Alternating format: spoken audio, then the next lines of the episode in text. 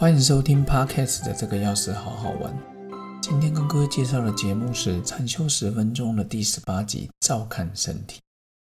很多人就说：“嗯，身体每天跟着我们这样子东奔西跑，我应该很了解它吧？”事实上，有时候你会发现，我们并没有了解到这个宇宙最神奇奥秘的身体。它里面充满了太多，我们一个身体搞不好比一个航空母舰还要复杂，但是航空母舰要这么多人来维护，我们却没有花这么多的心力，所以这个创造者真的是太厉害。然后，如果你的心没办法放松，你就没办法进入自己的呼吸，身体没办法进入宁静状态。所以今天跟分享有三个很重要，看照自己的身体，甚至是。达到忘我的境界，一个叫掌握你的生物能，其实就是重视你的呼吸；第二个就是让心念保持清净；第三个是达到忘我的境界。嗯，朋友可能会说忘我容易吗？那是修行者吧。可是我觉得，连国外的哈佛商业杂志，他们都在推荐这个哈佛的商业评论，都在说明这个。在在节目最后的部分，会跟各位说明。第一个就是掌握你的生命能，你要重视你的呼吸，吸气是滋养，吐气是净化。为什么这样说？因为你吸气的时候，充足的氧气会进入你的肺部，然后透过血液交换，把新鲜的氧气，然后带到红血球，带到身体各地。吐气。它为什么是个净化？因为你二氧化碳啊，我们人体不是气体就是水分嘛，大小便排出去，所以呢，吐气是一种净化。然后《Cheers》杂志里面的一百六十三期，王小琴作者，他里面提到，时常深呼吸，你的工作会更来劲。五项上班族要重视呼吸的力。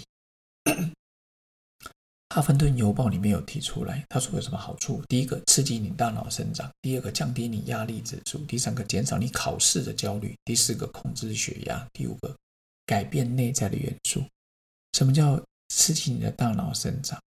他们说，透过冥想的练习，控制呼吸的稳定，可以增加我们的脑容量。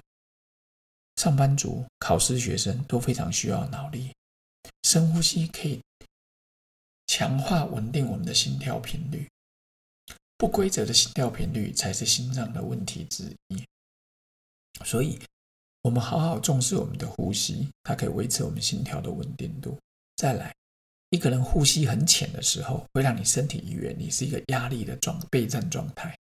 所以呢，当你有时候有空档的时候，只要进行一两次的一两分钟的深呼吸运动，或者三分钟，然后呢，你的身心就可以放松，你的神经系统就可以让你趋缓。紧绷的状态。然后呢，澳洲的研究也有说，表演工作者前三十分钟做好深呼吸的运动，它可以降低表演时候的紧张情绪。我想不只是表演者，小朋友要参加考试，你要参加一个口试，前三十分钟或是睡眠的前三十分钟，真的非常的重。所以研究也告诉我们，只要练习过深呼吸的学生，跟没练习过的参加考试。前者的考生就是练习呼吸的学生，他们比较不会不安、怀疑、没自信，应考的表现真的就比较好一些。所以呢，再来就是控制血压部分哦。实验数据告诉我们，每天固定深呼吸几分钟可以降低血压。我猜是让他的交感神经跟副交感神经慢慢的趋缓放松。你很急的时候，备战状态，你的交感神经就非常的兴奋。如果你深呼吸哦，气息悠长，然后你就会让副交感神经强化，就是一种放松哦。第五个就是改变你内在的元素，天生紧张的人多做一些瑜伽、深呼吸的举动，可以改善基因引起的先天的负面情绪，增加我们的愉快的正面情绪。所以呢，只要吸三秒，吐三秒，当然有些会用到吸五秒，吐五秒，例如。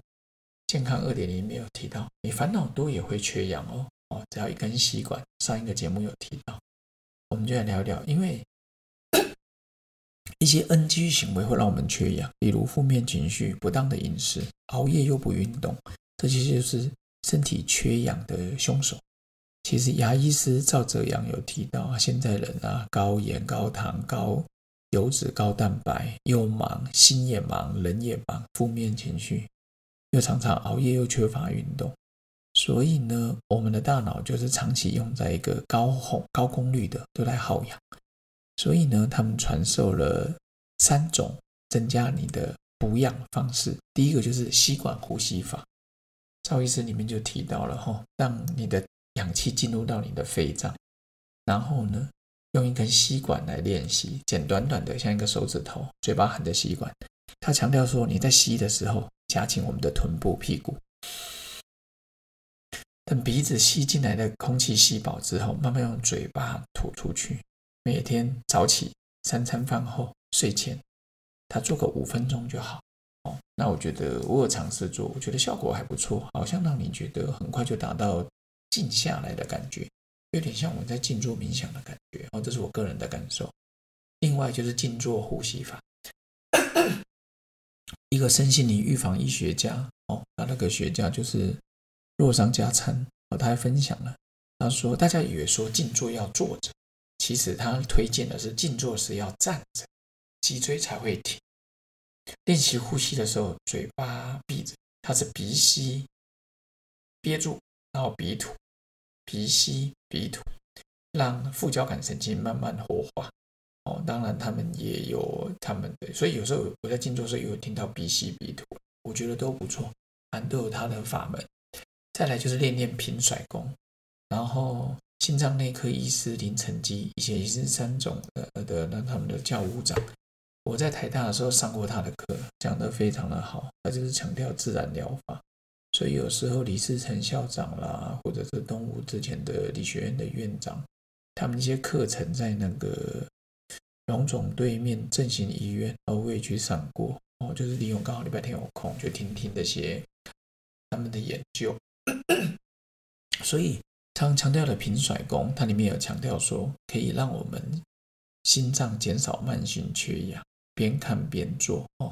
看电视也可以，这些也都可以，所以这是我每天必备的工作了哈。平甩功，然后再来就是我们保持心念清净，哦，保持你的心念的清净，其实就是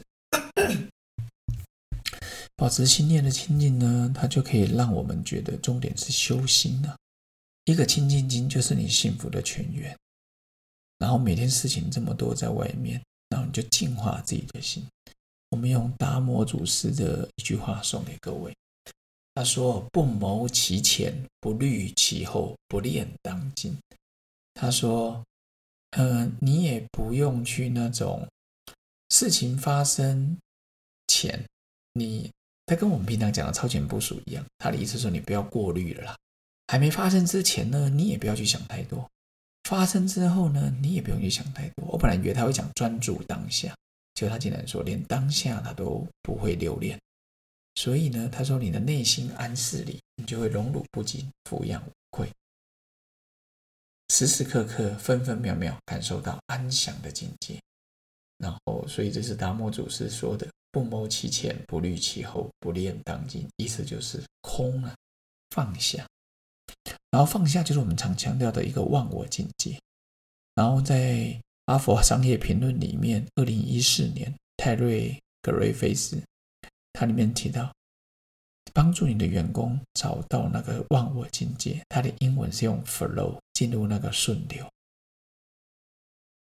然后，其实它里面就强调，就是你我们如何让自己的员工进入了专注忘我的境界？你知道吗？我们一天平均会有八十七次的被打扰状况，二十二次。外在六十五次，内在哦，内在什么？就是我们的念头。而且每次被打扰之后，你得花二十三分钟，你才要重新 focus，再专注回来。可是呢，有百分之十八的机会，你不会再被打扰。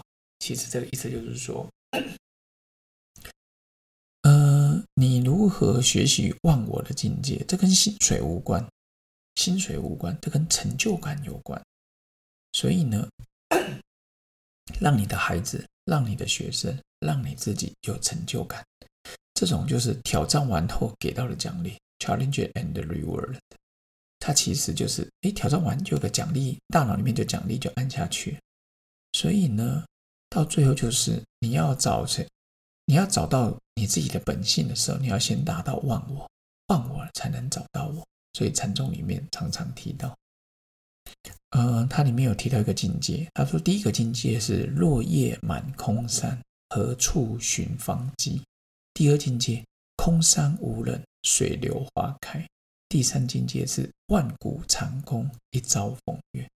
另外一个常见就是见山是山，见水是水。第二个见山不是山，见水不是水。第三个见山还是山，见水还是水。针对于刚刚讲的境界，我想要分享一下我内心的感受。他说：第一境界，落叶满空山，何处寻芳迹？你看各位，整个山呢都是落叶，你要从何去找？意思是说，茫茫人海中这么多念头里，你无从找起。何处寻芳迹？再来，第二境界是空山无人，水流花开。在这山里面，其实那就是你自己的心里，没有别人，只有自己。这时候，水流花开，水向东流，花开花落都是自然。这时候你就觉得，哦，原来这时候你在修行的路上，你就觉得原来只有自己。第三境界是万古长空，一朝风月。哦，原来这个空山不是只有自己啊，整个宇宙都是空山，人我无欲，人跟我都一样，你跟周遭界限都打开了。